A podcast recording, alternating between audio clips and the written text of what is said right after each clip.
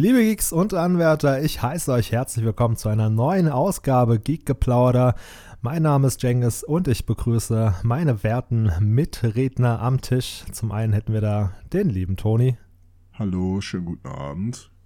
Sehr förmlich. Guten Abend auch. Und den lieben Philipp. Moin. Ja, das klingt da schon viel lockerer. Servus auch. Hallo Philipp. Hi. Ja, für, für mich ist das Arbeit hier. Ich weiß ja nicht, was mit euch los ist, aber. das kann man jetzt Nein. zweierlei betrachten. Einerseits höre ich da die Aussage raus, ich nehme das ernst, ich betreibe das professionell. Aber auf der anderen Seite höre ich da auch raus, ihr zwei seid mir unangenehme Gesellen. Ich muss, ich, ich rede nur mit euch, wenn es sein muss. Ach, weißt du, ich will ganz ehrlich sein. Ähm, irgendwie geht mir mein stumpfes Hallo, geht mir irgendwie ein bisschen auf die Eier. Also, keine Ahnung. Philipp hat schon sein ikonisches Moin. Ikonisch. ja, natürlich, das ist, das ist dein Markenzeichen, Philipp. Das ist so, wenn ich das machen würde, würde jeder sagen, äh, der macht Philipp nach. Ja, natürlich. Das würde man dir direkt zu Lasten legen. Äh, Philipp Kopie. Plagiat. Boah, den Podcast höre ich nicht mehr, das sind alles nur Nachmacher. Selbst untereinander schon. Schlimm. So, eine eigene Unterschrift äh, ist, ist ja schon wichtig, klar, aber auf der anderen Seite finde ich es natürlich auch abwechslungsreich, ne? wenn einer nicht immer auf die gewohnte Weise begrüßt, sondern man nie weiß so recht, was einen erwarten kann. Ja, wie es bei Toni der Fall ist. Es ist tatsächlich so, dass man irgendwie nie weiß, auf welche Weise er begrüßt. Das eine Mal ist er total freudig und euphorisch und sagt dann, hey, let's go, was geht? Und in der anderen Minute dann doch sehr förmlich, wie jetzt auch. Ne? Äh, keine Kritik an der Stelle. Also ist immer recht unerwartet. Ja. ich würde sagen, äh, trotz der schönen und äh, ausladend langen äh, Begrüßung äh, wollen wir doch weiter voranschreiten, denn wir haben heute mehr vor, als nur verschiedene Variationen von Begrüßungen auszuprobieren. Wir probieren uns heute aus. Ein neues Format, etwas recht Lockeres. Apropos, also Fragerunde war ziemlich cool. Die Gaming meinst du? Ja, genau, habe ich gern zugehört. Danke, Philipp. Schön. Also die Folgen, wo ich nicht dabei bin, die kann ich echt gut hören. Das freut mich zu hören. Das ist mal was anderes, ähm, Komplimente aus den eigenen Reihen zu erhalten. Ich finde, das hat einen komplett anderen Wert als die unserer Zuhörer. Nicht weniger wert, aber äh, es ist doch was anderes. Schön. Ich mhm. schätze deine Meinung sehr, Philipp. Danke. Bitte es ist äh, generell mal ganz schön was wert von Philipp überhaupt sowas wie ein Lob zu bekommen. Ich glaube, so könnte man es eher Ja, das Problem ist, Philipp stellt denselben Anspruch, den er an sich hat, natürlich auch an sein Gegenüber und dem gerecht zu werden, ist halt auch verdammt schwierig. Ne? Das ist so. Nein, also bei weitem nicht. Also ich von ich für mich krieg nie ein Lob von mir.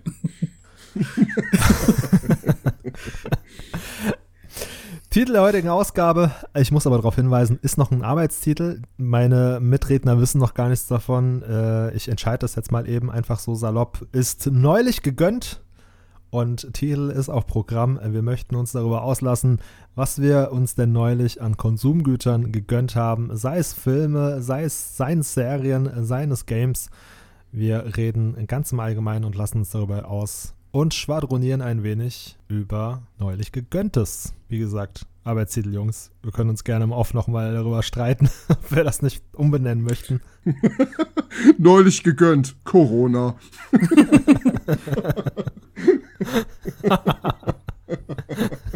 Was wir uns neulich eingefangen haben. Was, Philipp, was hast du dir so geholt?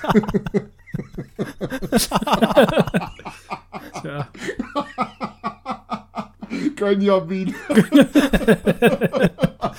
ja. Oh. So, dann würde ich den guten Philipp den Vorrang geben. Philipp, lass uns doch mal teilhaben daran, was du dir neulich Schönes gegönnt hast. Ja, also neben den fünf Filmen, die ich mir heute bestellt, also die heute angekommen sind, zocke ich momentan sehr viel Breath of Fire 4. Jawohl. Also wirklich, das ist schon fast suchtmäßig. Das, das finde ich gut, Philipp. Moment, das war doch eines der drei Spiele, die zur Auswahl standen. Genau. Und eines der Vorschläge, die du von uns bekommen hast und dann noch so frech ignoriert hast, weil du dich zunächst nochmal welchem Spiel gewidmet hattest? Ich habe schon wieder vergessen. Grandia 3. Grandia 3. Ach, richtig. Hast du es beendet jetzt? Nee, es geht nicht. Du musst die äh, Disk 2 wechseln, aber ähm, das ist ein digital auf der PlayStation 3 und das ist ein PS2-Spiel und bei den PS2-Spielen kannst du die Disk nicht digital wechseln. Bei PS1-Spielen schon, aber bei den Zweiern nicht. Und jetzt bin ich mit Disk 1 durch und geht halt nicht weiter. Mal, Richtig geil. Hä, was? Moment. Aber du hast das Spiel doch erworben im Store, oder Ja, aber es gibt die Funktion nicht für PlayStation 2 Spiele. Gibt's nur für PlayStation 1 Spiele. Richtig auch dumm. nicht über das Menü oder so? Nee, nee, habe ich schon versucht. Und ich habe im Internet alles nachgeguckt und da scheint es nicht zu geben. Wie kann man denn wissentlich dieses Spiel verkaufen, wenn man diese Funktion, also dem muss doch klar gewesen sein, ja, da gibt's Probleme. Also ich sag mal, vor zehn Jahren wäre das ein Skandal gewesen, oder nicht? Ja, ich weiß auch nicht, ob das so bekannt Es gibt, glaube ich, nicht so viele PlayStation 2 Spiele, wo du eine zweite Disc brauchst. Die wussten sehr wohl, was sie tun. Die dachten sich bestimmt, ach, das Asbach-uraltes Spiel zockt eh keiner mehr. Weiß nicht, aber auf jeden Fall geht's nicht weiter, was schade ist, aber Breath of Fire 4 ist ja mega geil. Ich hab's gesagt. Es ist, es ist, Ja, ne? und ich bin jetzt, ich weiß nicht, Jengis, hast du es gespielt? Ich habe es lediglich angespielt, aber es ist unter den Breath of Fire-Titeln das, was mich am meisten reizt und ich werde mich auch dessen annehmen. Glaube ich sogar auf meinem Pile irgendwo an 26. Stelle oder so, ganz. Mensch. das, was, was noch relativ weit oben ist, ne? Also es ist noch Ja. relativ weit oben. Ohne jetzt großartig zu spoilern, also für dich und auch für die Zuhörer, ähm, Toni, du hast das komplett gespielt, ne? Ich hab's viermal durchgespielt tatsächlich. Ah, okay, gut. Ich bin jetzt gerade da, wo man die Schwester getroffen hat und das war schon echt krass. Von der Story, ne? Ja, also auch was mit ihr passiert und so. Wusstest du, dass äh, das Spiel auch zensiert wird an, ich glaube, es ist gar nicht so weit weg von der Stelle, wenn es nicht sogar die Stelle ist. Ich kann mir vorstellen, dass das zensiert ist. Kommt drauf an, was genau du jetzt meinst. Ich, ich meine, Aber das klingt nach einem wichtigen Plot-Moment. ja, wir können äh, das auch rausschneiden, sonst, wenn Toni das jetzt sagt. ja, Moment, aber wenn Jengis das hört, Ja, also geht es um die Tat an sich, ist die rausgeschnitten oder das Bild? Weil das Bild hat man gesehen, so wie da, was da passiert. Aber nicht die Tat an sich. Wenn du jetzt meinst, was ich meine. ja, ja, äh, auch wenn dir mein Gestammel gerade ein bisschen kopflos vorkommt, Ah, okay. ich glaube, wir reden von derselben Sache. Ja, mhm. nee, das ist da nicht bei. Also die Schwester wurde geköpft, okay, krass. Meinst du, ich bin blöd, Toni? Aber die ganze Szene erinnert an eine Szene aus The Void. so viel kann ich auch schon mal spoilern. Ja, Das das stimmt. Na gut. Aus The Void, okay. Ja, also Breath of Fire 4, da spielt man auch wieder einen Charakter namens Ryu, auch wieder blaue Haare, der aber nicht der gleiche Ryu zu sein scheint aus dem dritten Teil. Also so weit wie ich es weiß, ist es nicht derselbe. Kann mich auch täuschen, das kann Toni mir gleich im Off noch vielleicht erzählen. Kann es sein, also vielleicht täusche ich mich, da kann es sein, dass es sich jedes Mal um eine neue, andere Reinkarnation von im Prinzip demselben Charakter handelt? Ist das so geschichtlich verankert? Aber es tauchen noch andere Charaktere auf, die in dem dritten Teil zum Beispiel vorkommen. Bei Breath of Fire 1 bis 3 gibt es, soweit ich weiß, plotmäßige Zusammenhänge. Teil 4 hat, stimmt, du hast recht, äh, Crossovers. Gerade, ähm, ich glaube, Clay, Clays Rasse, ich, ich weiß jetzt gerade nicht, welche, ähm, welche Rasse, wie die heißt, aber die gibt's ja in Breath of Fire 3, ne? Ja, ja, diese, die ganze, da ist ja auch ein Stamm von denen im vierten Teil. Momo ist im vierten Teil, dieser Baumfäller ist im vierten Teil und der erinnert sich auch noch an die, sagt er, dass er, dass die ihm bekannt vorkommen. Richtig. Also irgendwie so ein bisschen verwoben ist das schon, aber Ja. ich sehe das immer so als Neuinterpretation an. Man muss, man muss sagen, es ist ja auch ein Unterschied, ob es eine Referenz zu einem älteren Spiel ist oder ob es halt wirklich ein Zusammenhang sein soll. Es gibt ja auch, bei den Final Fantasy Games gibt es ja auch Referenzen, sage ich mal, zu, also Teil 9 ist ja quasi komplett voll mit Referenzen zu 8 und zu 7. Ja, ja, stimmt, sowas geht natürlich auch. Ja, aber es ist halt schon merkwürdig, dass die Hauptcharaktere genau gleich heißen und auch sehr ähnlich aussehen. Das ist halt das. Ich kann dir verraten, ich äh, würde jetzt hier mal kurz eine Spoilerwarnung für Breath of Fire 2 raushauen. Ganz vorsichtig, es ist ein Super Nintendo-Spiel, okay, aber du hast, du triffst ja irgendwann, bei Breath of Fire 2 trifft ja Nina, die Nina aus Breath of Fire 1. Die begegnen sich tatsächlich. Ah, okay. Ne? Und ähm, deswegen, also ich finde Teil 1 und 2 natürlich eine gealterte Spiele, aber die, die ganze Reihe bis Teil 4 finde ich ziemlich großartig. Aber Das ist quasi Multiversen, ja, könnte man sagen. Oder Parallelwelten. ja, ich glaube, das kommt ganz gut hin. Ah, okay. Ja, jedenfalls finde ich da, also jetzt nochmal, falls für alle Leute, die noch nie was von Breath of Fire gehört haben, es ist ein rundenbasiertes Rollenspiel von Capcom und äh, Das Setting dieses Rollenspiels ist das erste Mal ein bisschen anders. Es ist mehr orientalisch-asiatisch, ja, das stimmt. während Breath of Fire 1 bis 3 eher so Mittelalter-Fantasy-mäßig wie die ersten Final Fantasy-Spiele war. Oder so wie westliche alte Spiele, würde ich schon fast sagen. Also für ein JRPG schon so Breitschwert und sowas, weißt du? Das, Ja. das ist ja schon so. Ja, Ne? der Eher- vierte hat auch so ein bisschen chinesische Einflüsse, finde ich, wenn mich das nicht täuscht, ne? Ja, das, das meine ich ja damit. Äh, Es ist aber auch, ne, Ja. wenn du dir diese, diese Wüsten äh, Städte und so anguckst, da ist ja auch schon, also ich finde es immer total sympathisch, wenn der Typ da auf dem Teppich sitzt mit seiner Shisha. das ist, äh, also, und auch, also der Soundtrack, der ist ja wohl, Ja, der läuft hier bei mir zu Hause rauf und runter. Das ist wirklich richtig schön, also gefällt mir sehr gut. Ich finde die Grafik auch mega geil. Also die 2D-Anteile, die sehen wunderschön aus. Blöd ist halt, dass alle wirklich großen Bossgegner, die sind 3D animiert und die sind so eine Polygonbrei-Pixelhaufen. Das sieht halt nicht so geil aus. Wenn die auch schön 2D gemacht gewesen wären, wäre das schöner. Aber das ist halt so ein, so ein kleiner Mangel. Ja, das betrachtest du heute als Mangel, aber ich kann mir vorstellen, was für ein Spektakel das seinerzeit gewesen sein muss, ne? wenn du halt die ganze Zeit 2D-Modelle hast und dann heben sich diese imposanten Bosse plötzlich in so einer 3D-Grafik ab. Ja, das stimmt schon. Aus heutiger Sicht, klar, es ist leider nicht mehr schön anzusehen, aber ich muss auch sagen, das Spiel sieht wunderschön aus und vor allen Dingen halt diese wunderschön ausgearbeiteten äh, 2D-Modelle.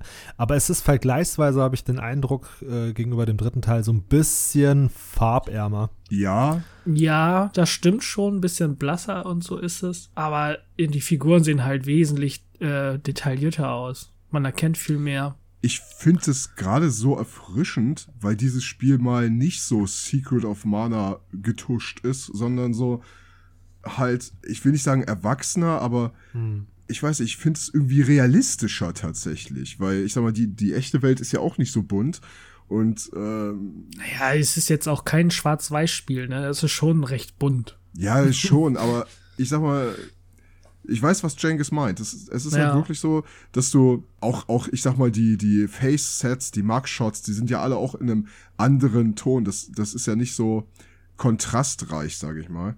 Mhm. Aber ich finde, das, das passt halt gut rein. Das ist, wie du gesagt hast, ne, auf, wie diese traditionelle Malerei so ein bisschen, das alles so ein bisschen in, in einem Guss. Und ich finde, mir gefällt der Kurs sehr gut. Ja. Aber Philipp, ich finde es super geil, dass du das Spiel spielst. Also ich freue mich über jeden, der dieses Spiel spielt, weil es ist, es ist so eine Perle, wirklich. Ja, es wurde auch Zeit, dass ich das mal nachhole. Ich hoffe, du kannst das Game durchspielen oder ist es wieder so ein Multidisc-Spiel? Aber es ist ja ein PS1-Multidisc-Spiel, wenn überhaupt. Das geht ja. Ja, aber das lässt mich nicht in Ruhe, ehrlich gesagt. Ich kann das nicht akzeptieren, dass das nicht gehen soll. Die können doch kein Spiel vertreiben, offiziell im Store und dann lässt es sich nicht äh, spielen, lässt es sich nicht bewerkstelligen. Oder die dachten sich, boah, das Spiel ist so knifflig, über die erste CD kommt eh niemand hinaus. Das Dumme ist ja, dass die, das sind ja auf der PS2 ja DVDs, das sind ja keine CDs mehr. Da ist ja eigentlich auch noch mehr Speicherplatz als auf so eine CD. Das Ding ist, Grandia 3 ist voll mit Zwischensequenzen und die nehmen halt so viel Platz weg, dass die da zwei DVDs für brauchen. Ey, das ist eine Funktion, die jeder Popel-Emulator aus dem Jahre 2000 bewerkstelligen kann. aber die hauseigene Konsole kann es nicht, oder was? Oh Mann, ey. Ja, also äh, kann auch sein, dass es da noch irgendwie einen Trick gibt, aber wenn es das nicht gibt, ist es schade, weil das Spiel hat echt Bock gemacht, weil dieses Kampfsystem von Grandia ist wirklich gut. Das haben die halt im Vergleich zum er den zweiten habe ich nicht gespielt, aber im Vergleich zum ersten haben sie es auch noch gut erweitert und das hat schon Laune gemacht. Vielleicht patchen sie es ja nach. Wenn mir was zu Ohren kommt, dann lasse ich dich wissen, Philipp. Jetzt die, auf der PS3, PS2-Spiel nachpatchen. Die Hoffnung stirbt zuletzt. Ja. Gut, aber äh, genug von mir. Was habt ihr so? Philipp, ganz kurz, Ja. du spielst es auf der PS3. Was meinst du, Grandia oder? Ja, ja, genau. Ja. Du kannst doch den Home-Button drücken. Ja. Und dann kommt ja das Menü, wo man auch Disk wechseln kann. Da steht das aber nicht. Da ist kein Punkt zum Disk wechseln. Sicher? Ja. Ach, krass. Der Philipp ist bestimmt zu doof, ey. Toni, den Verdacht hatte ich ja auch schon. Nein, das ist ja, das ist ja das erste, was man macht bei den alten PS1-Spielen. Du drückst auf den Home-Button, dann kommt da dieses Menü, was weiß ich, Spiel verlassen, Handbuch lesen, was weiß ich, und dann ist da auch Disk wechseln oder Disk-Auswahl. Und das gibt's bei den PS2-Sachen nicht. Das fehlt da komplett. Das ist shit. Dann würde ich als nächstes, wenn ihr gestattet, präsentieren, was ich mir denn neulich gegönnt habe. Ja, mach mal. Und neulich ist gar nicht so lange her, denn äh, vor zwei Tagen habe ich nämlich etwas geguckt, um auch mal so ein bisschen das Medium zu wechseln. Ich habe auf Netflix einen Film geguckt, der sich äh, schon etwas länger auf meiner Watchlist befand und äh, jetzt habe ich mich doch mal durchringen können, ihn endlich mal zu gucken, denn ich habe, glaube ich, sehr, sehr viele Titel auf dieser Liste, aber ihr wisst, wie das ist, man schiebt es immer wieder auf und irgendwie kommt es dann teilweise dazu, dass man es dann doch nicht mehr guckt. Aber ich muss sagen, in dem Falle äh, bin ich froh drum und zwar ähm, den Film Fear Street Mm. und zwar den ersten Teil 1994. Ja. Das dürfte auch was für dich sein, Philipp, auf jeden Fall. Ich glaube, Toni. Habe ich auf der Arbeit gesehen. ah, cool. Den ersten Teil. Ja, und den zweiten auch. Ah, den zweiten habe ich bisher noch nicht gesehen. Ich habe nur den ersten, aber der erste hat mir gut gefallen. Den zweiten habe ich auf jeden Fall vorgemerkt, alleine schon wegen dem Zeitalter. Äh, 1978, der in den 70ern spielt. Und äh, Mhm. wie auch der erste Teil ist der zweite auch wieder sehr referenziell. Und ich habe in der Vorschau bereits gesehen, dass da ein Mörder sein Unwesen treibt, äh, samt Maske und einer Axt, der verdächtig Jason ähnlich sah. das hat auf jeden Fall Stimmung gemacht. Ja, und es spielt auch im Sommercamp. Richtig, kommt auch noch dazu. Also mehr Referenzen zu Ja. Freitag der 13. geht nicht. Aber ich höre da einen recht bescheidenen Unterton bei dir raus. Ja, ich fand's nicht so geil. Nee. Nee, das ist so, äh, Netflix bedient äh, so algorithmusmäßig das, was Leute gut finden und ja. Und es ist ja eigentlich auch kein Spoiler, dass es sich im Großen und Ganzen nur um eine Hexe dreht und das finde ich so. Äh. Ich finde das cool, ehrlich gesagt. Also ich finde ich es cool, dass die halt diesem äh, Mörder-Setting mit äh, Serienmördern halt noch so eine übernatürliche Note gegeben haben. Das hat mich nämlich immer so ein bisschen angeödet, ehrlich gesagt. Weil ich bin halt auch jemand, der steht drauf, wenn äh, Geister und Hexen ihr Unwesen treiben. Wenn es halt auch mal Dinge gibt, die nicht so greifbar sind wie Mörder. Und äh, hier hast du sowohl die eine Komponente als auch die andere. Und diese Kombination finde ich interessant und ziemlich cool in äh, Fear Street. Und ich finde auch, dass sie hier nicht nur Klischees bedienen. Ne? Nein, also die haben gute Momente, aber irgendwie von so vom Gesamtbild her war, ich jetzt nicht so überzeugt. Gehen wir mal auf die angedeutete Handlung ein. Und zwar geht es in Fear Street um eine Clique rund um die junge Dina, die von ähm, maskierten Serienmördern gejagt werden. Später stellt sich dann heraus, wie der Philipp nämlich schon gesagt hat, dass diese Killer nämlich untot sind. Nee, das hast du nicht gesagt. Das habe ich jetzt Mhm. gesagt. Also diese Killer, von denen diese Clique gejagt wird, sind untot und werden von einer alten, ortsansässigen Hexe befehligt. Und ein Mädchen namens Sam, die nämlich auch Teil der Clique ist, ist aus Versehen mit ihrem Blut in Kontakt gekommen mit dem Grab dieser Hexe, wodurch ein Fluch ausgelöst wurde, der den Tod dieses Mädchens fordert. Der erste Teil, wie schon gesagt, sehr referenziell, vor allem halt mit 90er Musik, ist dir wahrscheinlich auch aufgefallen. Sehr viel 90s Hits der damalige Zeit, die da gespielt werden. Und das ist, finde ich, auch so eine der wenigen Anhaltspunkte, anhand derer man in bestimmen kann, zu welcher Zeit es spielt. Ja, insofern spielt in den 90s, es ist sehr referenziell, aber nicht nervig und aufdringlich, finde ich. Also, die sind hier, finde ich, in einem guten Maß damit umgegangen. Zudem, der Film hat wenig Fett, wenig Leerlauf. Nach der obligatorischen Einleitung folgt direkt das spannende Geschehen. Ja, das stimmt. Also es lä- lässt sich am Anfang nicht so viel Zeit. Es geht direkt zur Sache. Wo andere Filme irgendwie noch voll viel Zeit darauf verschwenden, äh, keine Ahnung, charakterliche Exposition zu führen für 0815 Stereotypen, die sowieso in der nächsten Szene draufgehen, spart sich dieser Film das. Und das finde ich, finde ich weitaus besser. Gut, die offensichtliche Betonung der Diversität werde ich jetzt mal nicht eingehen. Jeder kann sich das denken, ist ja schließlich Netflix. Warum mich das Ganze gecatcht hat, es basiert auf einer Geschichte von R.L. Stein, der seines Zeichens einer der erfolgreichsten Autoren weltweit ist. Ich habe nämlich, wie ich auch schon mal zuvor erzählt habe, seine Gänsehautbücher geliebt und verschlungen. Und alternativ zu den Gänsehautbüchern schrieb er nämlich auch äh, die zusammenhangslosen Geschichten namens Fear Street, gleichnamig des Films. Und äh, das war im Allgemeinen die etwas brutalere und erwachsenere Variante, würde ich sagen, zu den Kinderbüchern Gänsehaut. Also ich fand es auf jeden Fall sehr ansprechend, freue mich auf den zweiten Teil und äh, bin da sehr gespannt drauf. Und es gibt ja noch einen dritten Teil, der sogar in einem anderen Jahrhundert spielt, glaube ich. Ne? Mm, ich glaube 1666 oder so. Das wird dann wahrscheinlich der Ursprung der Hexe gewesen sein, nehme ich mal vorsichtig ja, an. Dritten habe ich noch nicht gesehen und es wird wohl auch dabei bleiben, wenn ich deine Meinung so höre. ja, jetzt ohne dir die Hoffnung zu nehmen, nach dem zweiten hatte ich gar keine Lust mehr. Der erste hat, fand ich noch ganz okay, auch die teilweise, die Effekte sind echt übel. ich sag nur Brotschneidemaschine, ohne zu spoilern. Ähm, oh ja, das war eine wahnsinnig tolle Szene, ey, krass. Die war heftig. Ja, aber der zweite Teil, äh, ja, gucken wir an und berichte mal, wie du den fandest. Mache ich gerne, mache ich gerne, ja. Ansonsten, jedes weitere Wort zu dem Film wäre ein Wort zu viel. Deshalb spiele ich den Ball doch gerade weiter an den lieben Toni. Ja, ich habe mir für die Podcast-Folge einfach mal ein paar Sachen zusammengekramt, die ich mir gegönnt habe tatsächlich. Momentan, was läuft in der Flimmerkiste? Ich rewatche äh, Attack on Titan mit meiner Süßen ich zeige das, die findet das ganz nice. Ist so quasi ihr erster Anime. Und ähm, Einstand mit Attack on Titan, okay, ist auch nicht schlecht. Ja, richtig, richtig, ne? Und ähm, yes. es ist total cool, irgendwie jemanden ein Anime zu zeigen, der, der in dieser Anime-Welt noch gar nicht so, so drin war wie ich jetzt zum Beispiel. Und es ist für mich auch spannend, der jetzt quasi bei Staffel 4 ist und eigentlich den Manga sehr aktuell mitliest ähm, oder mitgelesen hat, ähm, nochmal zu rewatchen und die ganzen Sachen nochmal aus anderen Perspektiven zu sehen. Das, das ist mega gut, weil es ist so ein bisschen dieser Fight Club-Effekt. Ne? Wenn du Fight Club das zweite Mal guckst, guckst du ihn halt auch anders als beim ersten Mal. Ja. Ne? Und ähm, ansonsten, ich bin ja nicht so der Serien.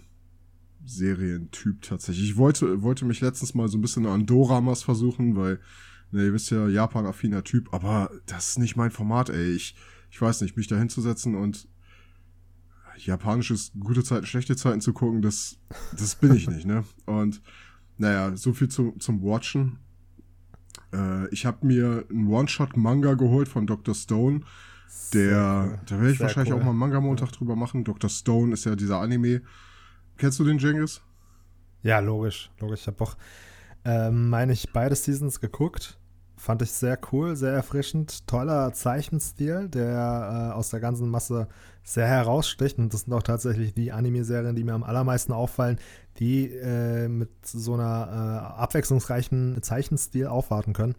Und Dr. Stone ist sowohl inhaltlich als auch äh, animationsqualitätstechnisch auf einem ganz hohen Niveau. Also Hut ab, ist ein sehr cooler Anime.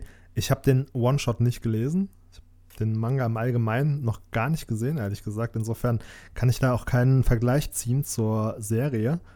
Ja, ähm, Philipp, ich gehe mal davon aus, du kennst das nicht. Ich kann es ja kurz mal für die Zuhörer und für Philipp auch zusammenfassen. Ja, gerne.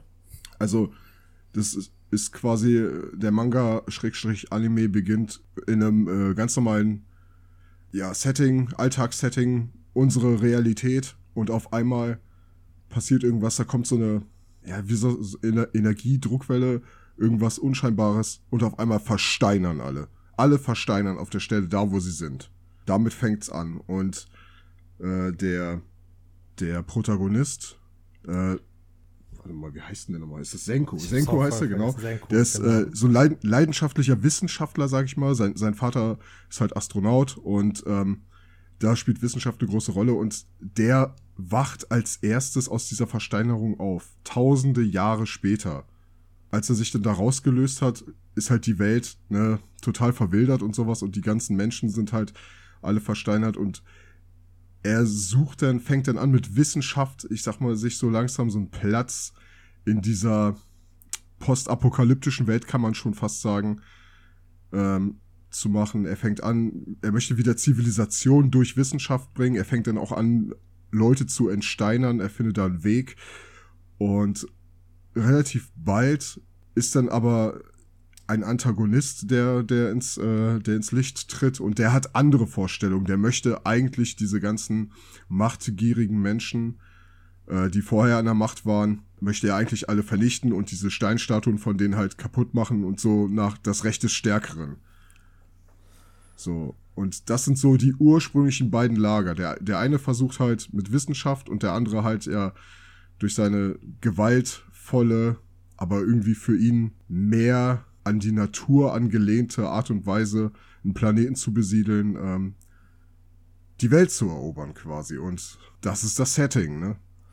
Die moralische Wertvorstellung dieser zwei äh, sehr unterschiedlichen Charaktere geht halt weit auseinander. Ganz weit, ja. Ja, geht halt ganz weit auseinander. Man muss dazu erwähnen, Senku ist der Protagonist ist halt auch ein hochintelligenter Mensch. Also er ist sehr wissenschaftsaffin und man sieht in Rückblicken, wie er schon in Kinderjahren eine große Freude am Forschen hatte und begann auch technologische Dinge zu entwickeln und zu erforschen. Und man hat halt gesehen, dass die Begabung sehr, sehr früh bei ihm begonnen hat. Und der ist gegenwärtig äh, schon zu Beginn der Serie, wo wir ihn erleben, absurd intelligent, wirklich auf einem absurden Level. Also auf so einem unrealistischen Level, ähm, wie es nur in einem Anime der Fall sein kann.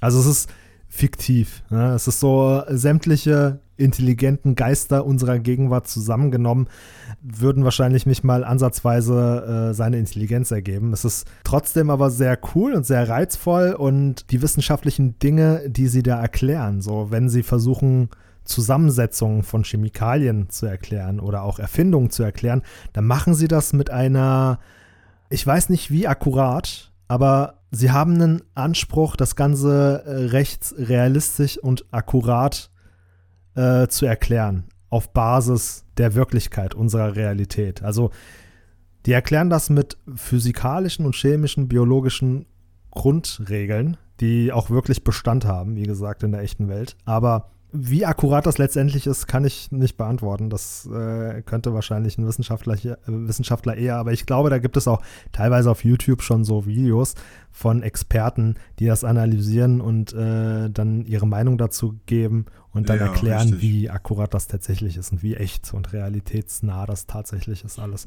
Genau, das ist der Punkt. Ähm, da habe ich tatsächlich einige YouTube-Videos von gesehen. Ähm, da wurde, glaube ich, Dr. Stone und jetzt noch so ein anderer Anime, ähm, der über Körperzellen geht. Mir fällt gerade der Name nicht ein. Ähm, wo es äh, weiße Blutkörperchen, rote Blutkörperchen und so und de, also ich, ich kann Cell in Work oder Cell? Cells at Work, Cells at Work, genau, Cells at Work. Den, den habe ich auch gesehen, beziehungsweise zwei, drei Folgen. Auch sehr cool, ja. Der bringt einen ähnlichen Anspruch mit, stimmt, guter Vergleich. Großartig, großartig.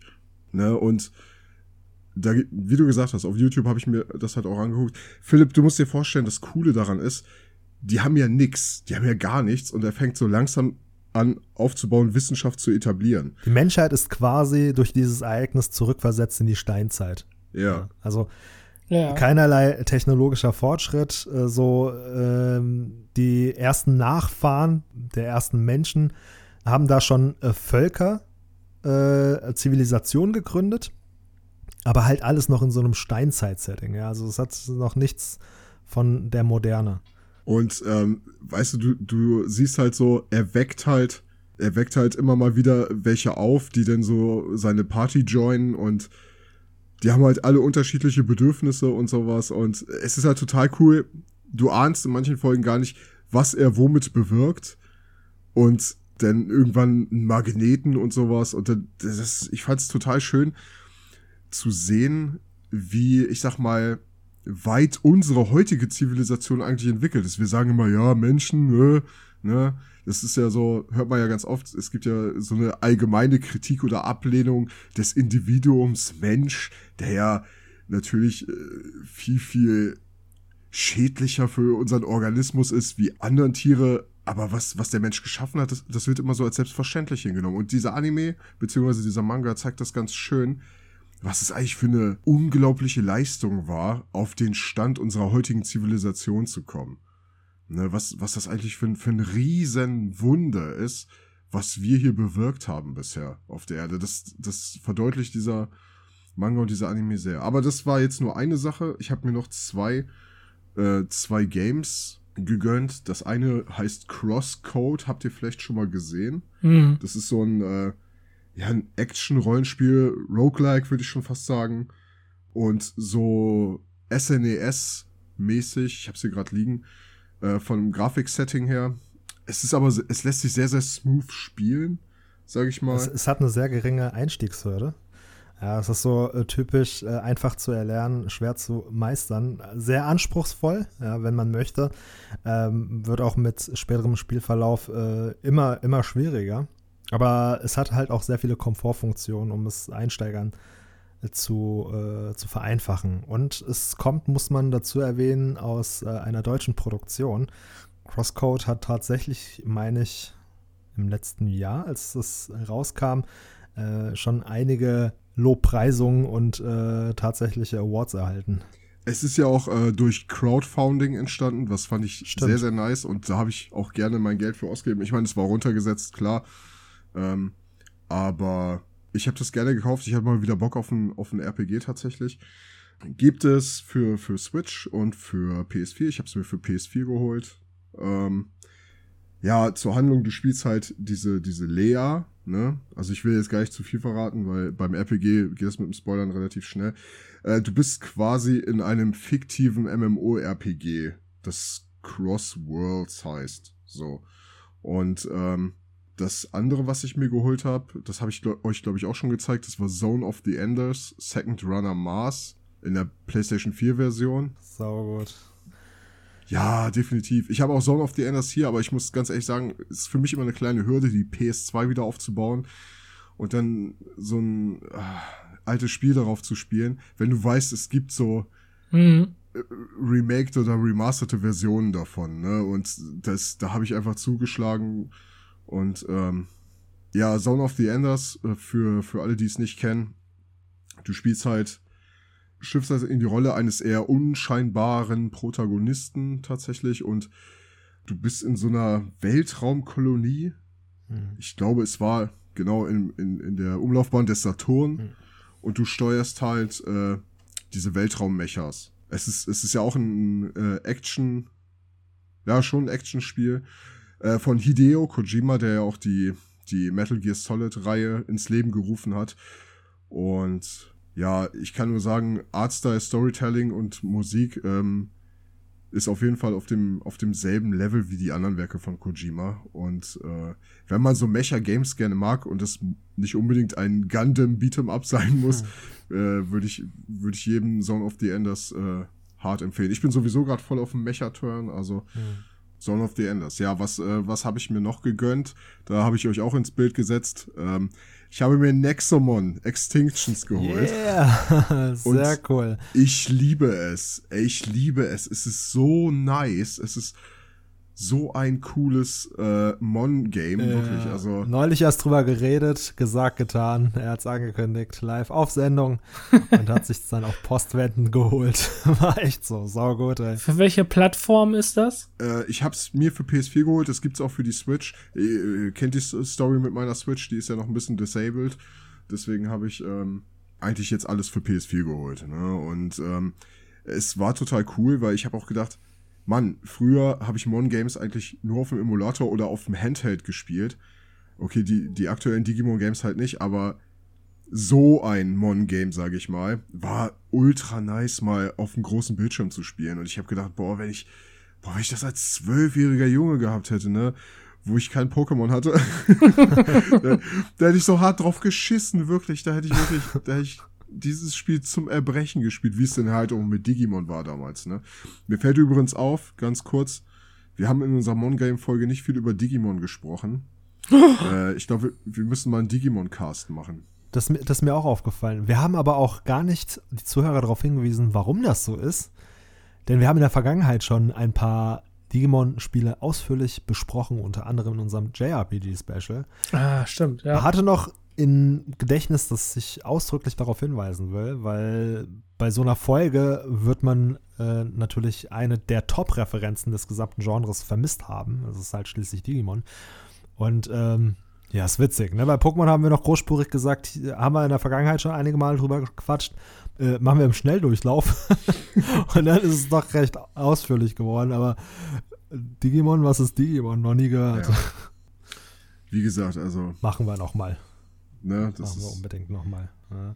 Das ist ja auch im Gegensatz zu Pokémon, ja, jetzt ohne das, äh, ohne, ohne das jetzt noch weiter zu vertiefen, im Gegensatz zu Pokémon sind die Digimon-Spiele weitaus abwechslungsreicher. Da gibt es auch ähm, mehr als nur ein Entwickler, mehr als nur ein Studio. Und da wird auch unterschieden zwischen verschiedenen Digimon-Spielkategorien, sage ich mal, die sich auch in ihrer Dynamik und in ihrer Spielweise sehr, sehr unterscheiden. Wohingegen du ja bei Pokémon ist es dann durchaus so, muss man ehrlich sagen, kennst du eins, kennst du alle. Ja, das, ähm, ich sehe das auch so und auch ähm, gerade diese Variationsvielfalt, die du bei Digimon-Spielen hast, äh, finde ich, find ich eigentlich immer ganz spannend. Es gibt schon so ein paar Titel, die ich anderen bevorzuge, aber da muss ich nochmal auf ähm, Nexomon einlenken. Ich spiele es ja jetzt schon ein bisschen und die haben für mich so alle Sachen so ein bisschen, die es bei Mon Games gibt und die gut funktionieren, zusammengeführt. Ich find's übelst geil, dass die Trainer nicht Trainer heißen, sondern Tamer. Ich finde Tamer auch geiler als Digi-Ritter, sage ich jetzt mal. Mhm. Aber Tamer ist so ein allgemeiner Begriff, den du quasi eigentlich für alles, also für alle Mon-Game-Protagonisten nehmen kannst. Aber haben sie es nicht ins Deutsche übersetzt? Also äh, nennen sie sie in der deutschen Version nicht Thema? Tatsächlich nicht, nein. Ja, finde ich cool, ehrlich gesagt, weil Thema finde ich weitaus besser als den deutschen Begriff Thema. Das geht mir genauso. Und ich, ich habe nur gedacht, boah, den Tamer-Begriff kennst du eigentlich auch nicht nur von Digimon Tamers, sondern aus den englischsprachigen Digimon-Spielen. Ja. Und da habe ich mich sofort zu Hause gefühlt. Denn diese Pokémon-Mechanik, was, was die, die Kämpfe und die Entwicklung angeht, also ich kann es euch echt ans Herz legen. Ne? Jetzt auch aus erster Hand. Ich ähm, habe echt Bock drauf tatsächlich. Macht, macht schon Spaß. Ja, wenn mein Peil nicht so hoch wäre, würde ich das auch gerne in Angriff nehmen. Und ich muss auch sagen, dass mich das unter all diesen Pokémon Rip-Off-Games mitunter eigentlich am meisten reizt. Und das sieht auch verdammt gut aus. Du hast mir neulich da dieses eine Nexomon geschickt, was du, glaube ich, als Starter gewählt hast. Dieses Stein-Nexomon, kann das sein? Ja, richtig, richtig. Und das war die erste Entwicklung, hast du gesagt, ne? Und das sah schon total abgefahren aus. Ich war mir ganz sicher, dass es mindestens die zweite sein muss, weil er schon so vorangeschritten aussah. Und dann, ja. Hast du jetzt mittlerweile die letzte Entwicklungsstufe oder bist du noch fleißig am Trainieren? Ja, ja, doch, habe ich. Nee, nee, habe ich, habe ich tatsächlich. Ich bin schon relativ weit im Spiel. Ja, schick mal ein Foto rum, ey. Ich bin total neugierig darauf, wie das mittlerweile aussieht. Ja, sehr gerne, sehr gerne. Aber was ich auch an dem Spiel gerne mag, ist halt den Humor, ne? Hier diese eine Seilspringende äh, da am Abgrund zum Beispiel. ja. Und das Witzige war, dass das. Was war das denn bitte, ey? Das ist so typisch der, der Humor des Spiels. Und das Lustige ist, du hast, du hast noch einen Charakter mit dabei, der, mit dem du manchmal Dialoge fühlst und die haben dann diesen Humor. Dann äh, hat er gesagt, ja, ich weiß jetzt, warum das Spiel Extinctions heißt. Und da habe ich nur gedacht, so, boah, sowas mag ich, ne? Wenn, wenn die so ein bisschen so mit dem Rahmen so ein bisschen rumspielen und so, das, das finde ich total witzig. Nicht, nicht wie bei, nicht wie bei Duel Masters, wo sie quasi die ganze Sendung durch die neue Synchronisation in Frage gestellt haben, aber so ein bisschen so, mhm. dass du als Mensch vor der Konsole angesprochen wirst. Das, das finde ich gut. Das macht mir ja. Spaß, sowas, ne? Und ja. Ähm, tatsächlich habe ich auch noch einen Film, aber ich meine, Philipp wollte auch noch irgendwas zu einem Film sagen. Und das finde ich jetzt gerade interessanter. Ich habe gerade so viel geredet. Philipp, ich würde den gern, äh, gern den Ball zu dir rüberspielen.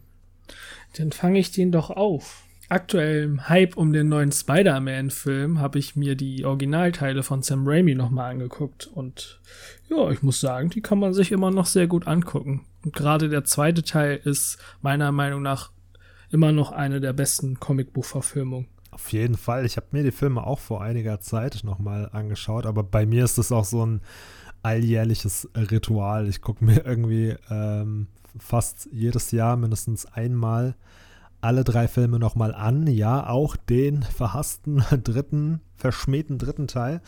Ah, der hat auch seine Momente. Ja, finde ich auch. Der hat auf jeden Fall auch seine Momente. Ja, klar. Also die Inszenierung von Venom war alles andere als gelungen.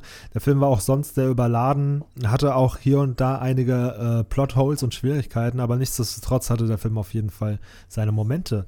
Und nichtsdestotrotz waren die Kämpfe auch äh, gewohnt äh, spektakulär und richtig toll inszeniert. Ich fand auch die Geschichte äh, gut äh, um, und die Prämisse um einen Peter Parker, der seine Kräfte verloren hatte das, das fand ich super spannend, dass wir unseren Helden, unseren Protagonisten, der über diese übermenschlichen Fähigkeiten verfügt, dann plötzlich verletzlich ist und verletzbar, äh, weil er seine Kräfte verloren hat und sich dann in der Situation trotzdem ja, helfen muss. Fand ich, fand ich ziemlich cool. Aber Verzeihung, Philipp, ich habe dir das Wort geraubt. Alles gut. Ich hätte jetzt nur noch ergänzt, ich finde das auch sehr gut gemacht. Ähm, allein, dass er erkennen muss, was es bedeutet, ein Held zu sein, also was das für Risiken mit sich bringt und wie er das mit seinen zwei Leben, die er führt, vereinbaren kann oder muss. Ja, und sonst äh, für alle Trash-Fans da draußen habe ich noch American Ninja geguckt. Ja, mit Michael Dudikoff, ja. Ja. Eine äh, Trash-Perle seiner Zeit. Ja, ja schön B-Film, Action, Schlons, äh, Schmonz, nicht Schlons. Egal. Damit es so abwechslungsreich bleibt wie zuvor, würde ich äh, fortfahren mit einem Game, das ich gespielt habe. Ist nicht großartig der Rede wert, denn ist in lediglich ein Remaster, beziehungsweise nicht mal das, sondern nur ein Port. Es handelt sich nämlich um Super Mario 3D World auf der Switch. Ich habe das Spiel bereits besessen auf der Wii U, wo es nämlich original rauskam und äh, habe es mir jetzt nochmals zugelegt auf der Switch aber nicht ausschließlich für den Port, denn dem Spiel liegt eine Erweiterung bei in Form von Bowser's Fury. Philipp, du wirst wahrscheinlich nur Chinesisch verstehen oder gar nichts. Also die Namen, aber was hat es mit Bowser's Fury auf sich? Also Bowser's Fury ist ja, wie gesagt, diese Erweiterung. Also Super Mario 3D World ist das äh, originale ursprüngliche Spiel, was wie gesagt äh, auf der Wii U damals äh, released wurde und es ist halt ein klassisches Super Mario World, wie man es kennt. Es ist jedoch so ein, so ein Mix aus 2D und 3D. Ja, es ist äh, zwar nach dem weltlichen Prinzip von Super Mario World, wie zum Beispiel auf dem Nintendo oder New Super Mario World auf der Wii. Äh, die Oberwelt und ähm, das Weltendesign ist ja eher diesen Spielen angelehnt aber äh, du kannst dich halt auch in so einer 3D-Umgebung bewegen. Also nicht nur von rechts nach links, sondern auch ähm, in die Tiefe hinein.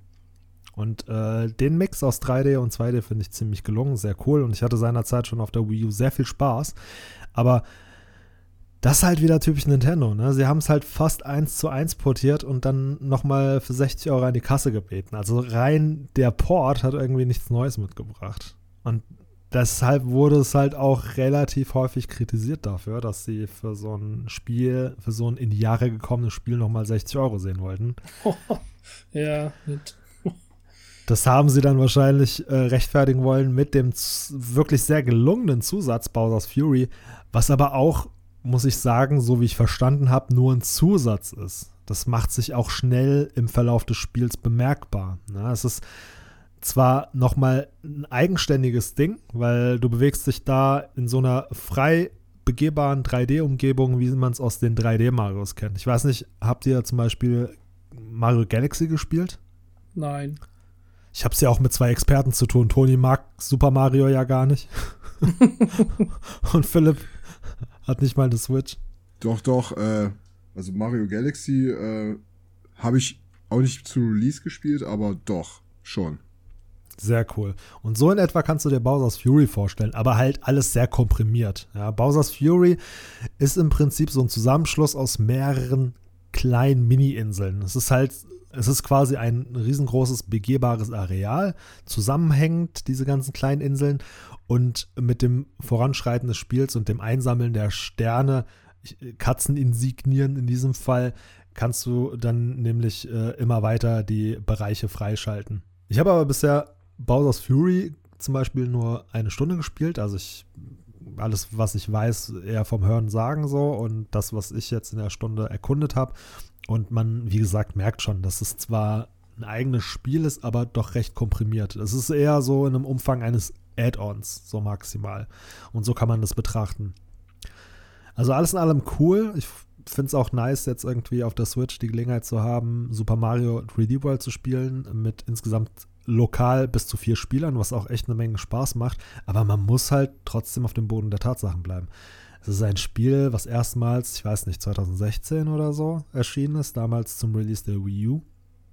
Oder früher noch sogar, glaube ich. Nee, 2015 oder. Ach, naja, egal. Jedenfalls echt in die Jahre gekommenes Spiel. Und äh, Nintendo hat es, hat diese Disziplin im Neuaufguss alter Spiele echt gemeistert. Äh, das ist, wie wir ja wissen, deren Königsdisziplin.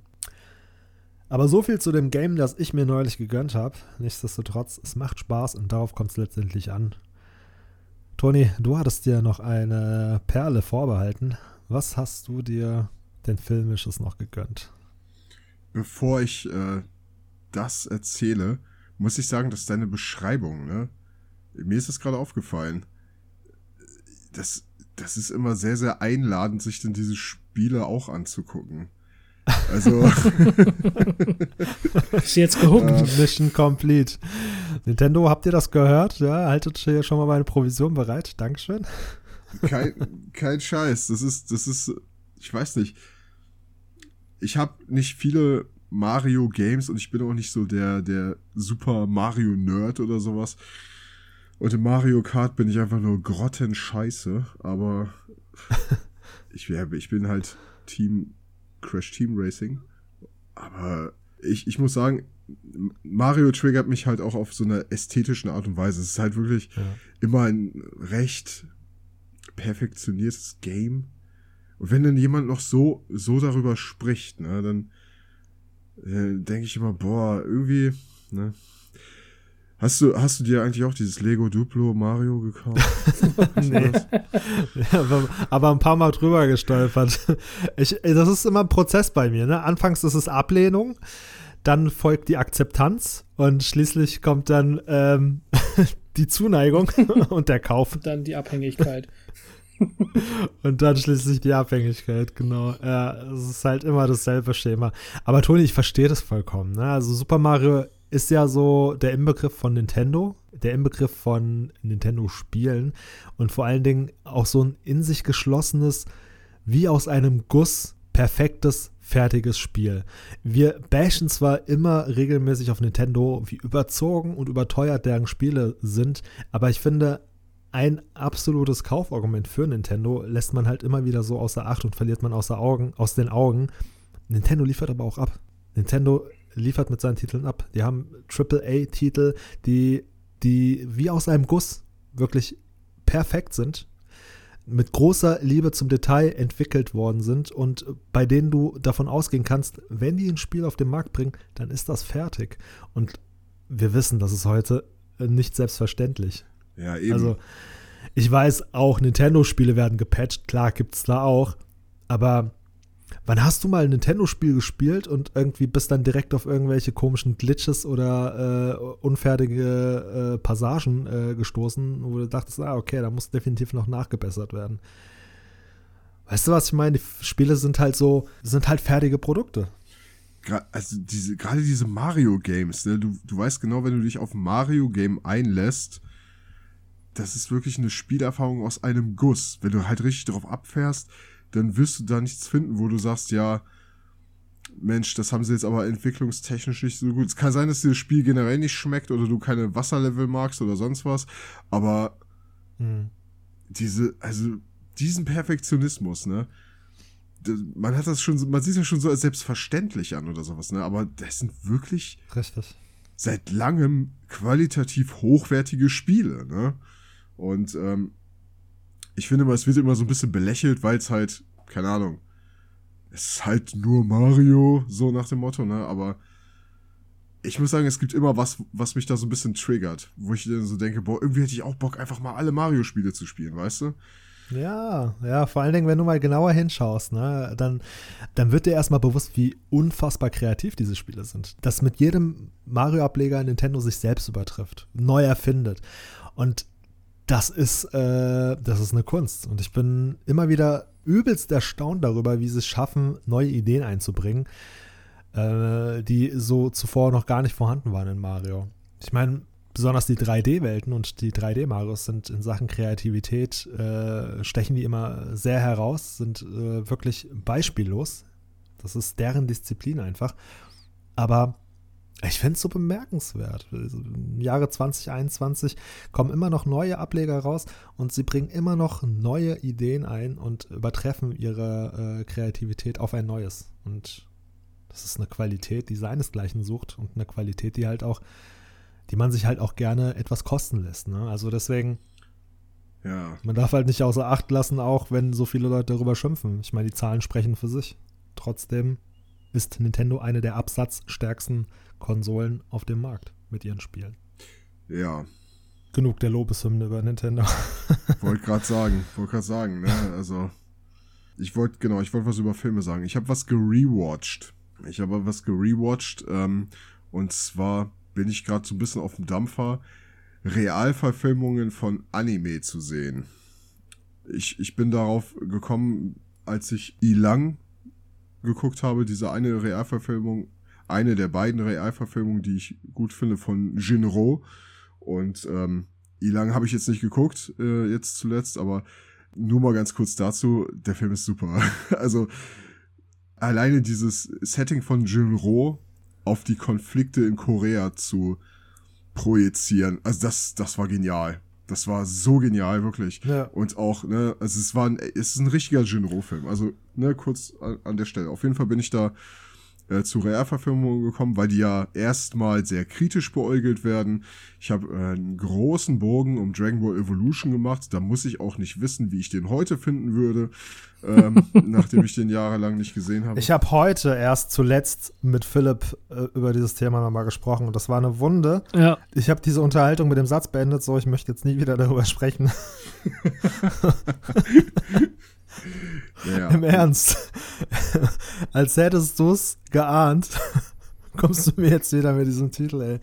Oh, das ist der Fluch, ey. Das, das wird mich bis ins Grab verfolgen, glaube ich. Ich meine, jetzt mal, ihr müsst euch mal Folgendes vorstellen. Wenn, wenn dieser Film so ein Unbehagen bei uns als Zuschauer auslöst, wie musst du dich fühlen, wenn du für diese Scheiße verantwortlich bist? Wie musst du dich fühlen, wenn du Son Goku sein durftest und einfach alles getan hast, außer einen guten Job? Wirklich.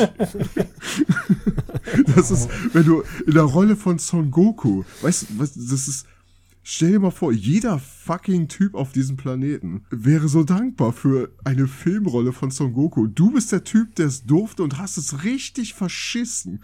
Das ist so richtig verkackt. Ja, du, wir scherzen jetzt so darüber und lachen, aber äh, Tatsache ist, dass die Verantwortlichen ja wirklich äh, ihres Lebens nicht mehr froh waren danach. Ne? Ich glaube auch, dass das, dass das einigen Verantwortlichen die Karriere gekostet hat. Ne? Also zum Beispiel der Hauptdarsteller, Justin Chatwin, der Son Goku versaut hat.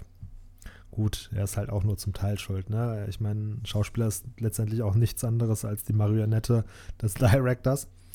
Aber von dem hat man zum Beispiel auch weitestgehend nichts mehr gehört danach. So, er ist äh, wirklich aus der Filmlandschaft verschwunden. Und dann habe ich ihn, glaube ich, noch mal in irgendeiner TV-Produktion gesehen und war dann voll überrascht. Ach, den gibt's auch noch. Justin Chatwin lebt.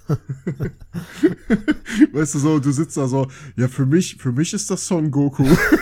ja, genau. Wird niemals jemand sagen.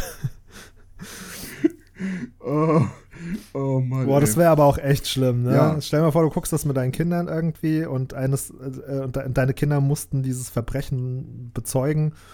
Und dann hörst du irgendwas wie von deinem Kind, äh, ach Papa, guck mal, ist das nicht so ein Goku? Und du guckst hin und auf einmal siehst du diese Visage, oh die. Son Goku so, so durch den Dreck gezogen hat. Boah. Also ich, ich überlege gerade, was so instinktiv mein, mein, mein erster Move wäre. Aber das war jetzt hoffentlich nicht der Film, den du gerewatcht hast, Toni. Nein, um Himmels Willen. Ähm, Äh, ein paar liegen zurück, aber ganz, ganz aktuell habe ich drei Death Note-Filme gerewatcht. Drei, die ich gut finde. Und zwar Death Note von 2006, ähm, also der normale Death Note von 2006, Death Note The Last Name tatsächlich und äh, L Changed the World. Das sind so die drei Death Note Realverfilmungen, die ich ohne Kompromisse gut gucken kann. Ich glaube, L Changed the World kam doch erst neulich äh, raus, ne? Das ist ein relativ neuer Film. Nee, nee, nee, nee. Nee, nee du meinst, du meinst äh, Light Up the New World. Ah, richtig. Das, der kam 2016. Ah. Und äh, Changed the World kam 2008 tatsächlich. Ähm, ah, okay. Es gibt auf Netflix auch noch eine amerikanische Death Note-Produktion. Die musstest du erwähnen. Ich, äh, ich möchte sie der Vollständigkeit halber und als Warnung platzieren hier. Also wenn, ne, liebe Zuhörer, wir werden wahrscheinlich irgendwann nochmal einen Beitrag auf Instagram machen zu, zu diesem Podcast heute. Ich will niemanden in der Kommentarsektion sehen, der, der mit mir ein Gespräch über diesen Film führen möchte, okay? Ich, das ist wirklich. Das jedem seine, aber sagen wir es mal so, es ist äh, Death Note meets die Diversität von Netflix. Und vielleicht habt ihr ja äh, darunter schon eine Vorstellung und wahrscheinlich eine sehr zutreffende Vorstellung. Wenn ihr euch das im Gedächtnis behaltet und den Film dann guckt, dann überrascht euch nichts mehr. Aber als Fan, wenn man das erste Mal auf den Film trifft, dann glaubt man erstmal gar nichts mehr. Weißt du, diese blasse Gestalt von L aus dem Anime. Ey, ganz ehrlich, ganz ehrlich ich finde es nicht mal schlimm, von wem sie gespielt wird. Das finde ich überhaupt nicht schlimm. Jetzt mal diese Diversitätensache und so und das Integrieren von Minderheiten, um politisch korrekt zu sein, auch wenn man damit das, das Originalwerk verfälscht, das stört mich alles nicht. Was mich gestört hat, war die Tatsache, dass dieser Film auf eine amerikanische Art und Weise heftig sein wollte. Und das war nicht Death Note. Death Note muss nicht brutal sein, da muss keine Kopf abgeschlagen werden ja. oder sonst was. Das war nicht gut. Aber egal, ich will über die guten Death Note-Teile sprechen. Aber dazu sei noch erwähnt kurz, ich glaube, Toni, der Film, das habe ich halt auch erst später rausbekommen. Ne? Man darf den Film nicht mit der Erwartung gucken, dass das eine Adaption der äh, Vorlage ist, sondern es ist ein Death Note in einem anderen Setting. Es ist ein Death Note, das ganz offen damit umgegangen ist, dass es das Geschehen aus Japan transportiert hat nach Amerika und dort auch stattfindet unter den dort herrschenden Gegebenheiten mit Charakteren aus der amerikanischen Gesellschaft. Und damit ist er, glaube ich, relativ offen umgegangen. Das heißt, insofern, wenn man mit dieser Erwartung, wenn ich den Film mit der Erwartung geguckt hätte, okay, das ist jetzt ein Death Note American Style, made in America, dann wäre ich wahrscheinlich auch nicht so abgeschreckt worden und nicht so. Aber er ist halt auch so betrachtet, auch ganz objektiv betrachtet, kein guter Film gewesen. Also, also ich wollte gerade fragen. Lange Rede, kurzer Sinn. Wer, wer, wer, wer hat das denn verlangt? Egal, ich will's, ne, wie gesagt, ich spreche viel negativ gerade, das ist nicht gut für meine Vibes, aber ich weiß nicht, der, der One-Shot-Manga von Death Note, ich meine auch, dass der ein amerikanisches Setting hatte. Es war mir, es war mir nicht Death Note genug, okay? Es muss nicht an der Haupthandlung sein. Das war für mich was anderes. Ja. Du hättest, ah, naja, auf jeden Fall. Aber Philipp, hast du, du kennst Death Note, Philipp, oder? Die Vorlage. Ja, ist mir, ist mir ein Begriff. Oh Mann, wenn ich das schon wieder höre, das klingt nach schon mal, schon mal, schon mal zu Ohren gekommen. das war's dann auch schon. Ja, also ich habe auch teilweise den Netflix-Film gesehen, aber ich weiß auch da schon, dass der nix, also dass er nicht gut gewesen ist. Vielleicht ähm, kurz für die Zuschauer. Die Grundstory von Death Note ist halt, es geht um den äh, 17-jährigen Schüler Light Yagami. Der ist halt ziemlich clever, Musterschüler, ähm, unscheinbarer Typ, ganz normaler Typ und auf seinem Weg von der Schule nach Hause fällt ihm so ein Notizbuch in die Hand, das sogenannte Death Note. Und er schlägt es auf. Es sieht halt aus wie ein ganz normales Notizbuch, schwarz und vorne steht Death Note drauf. Und die ersten Seiten, die er durchblättert, da findet er Regeln auf Englisch. Ne? Der Name äh, des Menschen, der in dieses Buch eingetragen wird, stirbt. Das ist so das Erste, was er liest und blättert weiter und dann hält er es erstmal für Blödsinn, packt es aber ein und irgendwann packt ihn halt die Neugier und er schreibt einen Namen rein. Und was dann passiert, verändert halt sein ganzes Leben. So, ne, das, das ist so das, das Grundsetting, kann man sagen.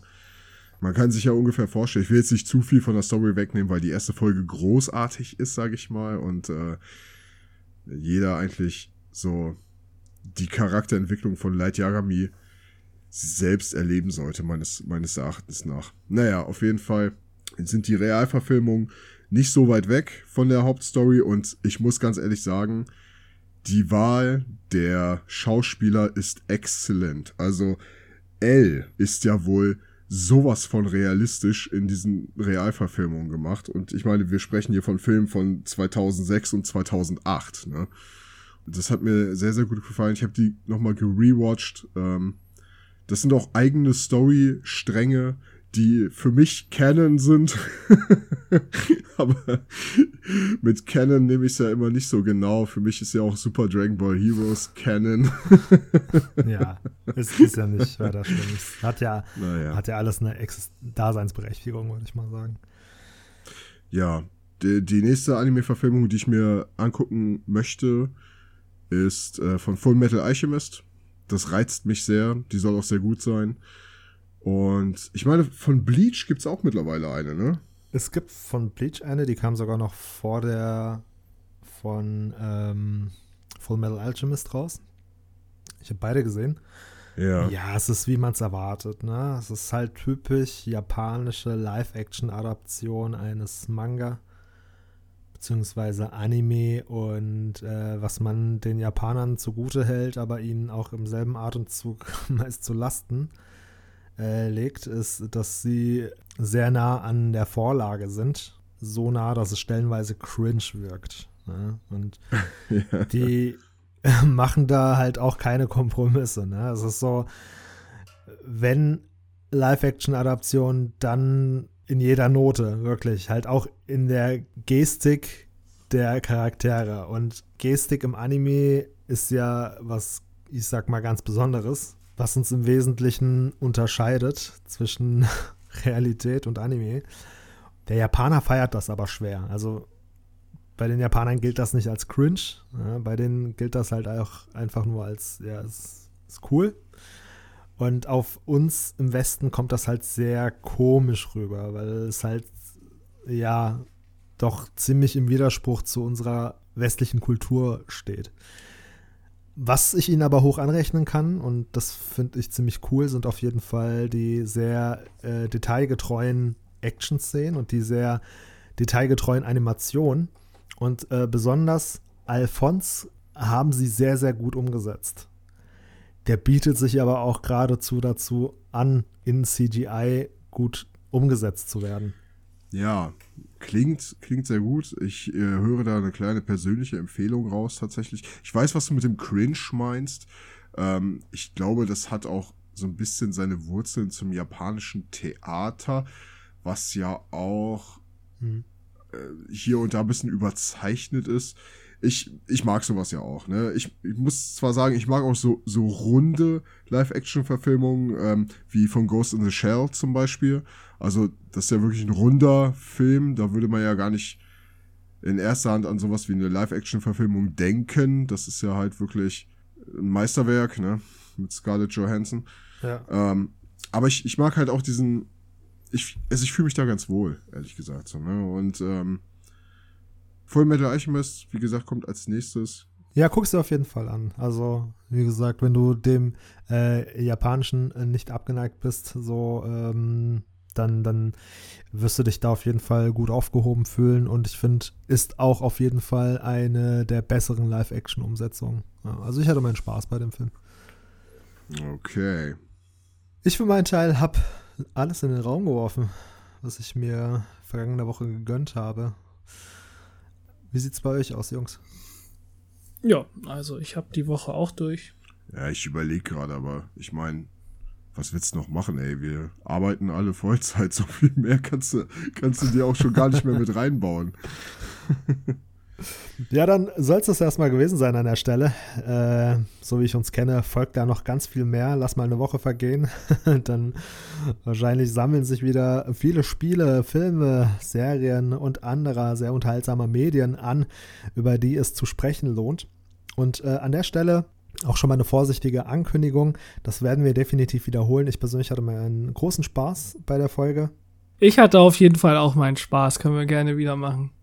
Ja, da kann ich mich nur anschließen. Ähm, mir gefällt das Format sehr gut. Ich finde es schön, dass wir da experimentell unterwegs sind. Gerne wieder. Ich denke auch bis nächste Woche ähm, wird bestimmt das eine oder andere äh, auf den Peil geschmissen. Und ähm, danke auf jeden Fall für die Zeit, Jungs. Ähm, hat äh, mir Spaß gemacht, mich mal wieder mit euch auszutauschen. Auch schön mal wieder zu dritt, ne? Ja. Auf, auf jeden, jeden, Fall. Fall. Ja. Oh, verhext. Ja. du bist jetzt schwanger.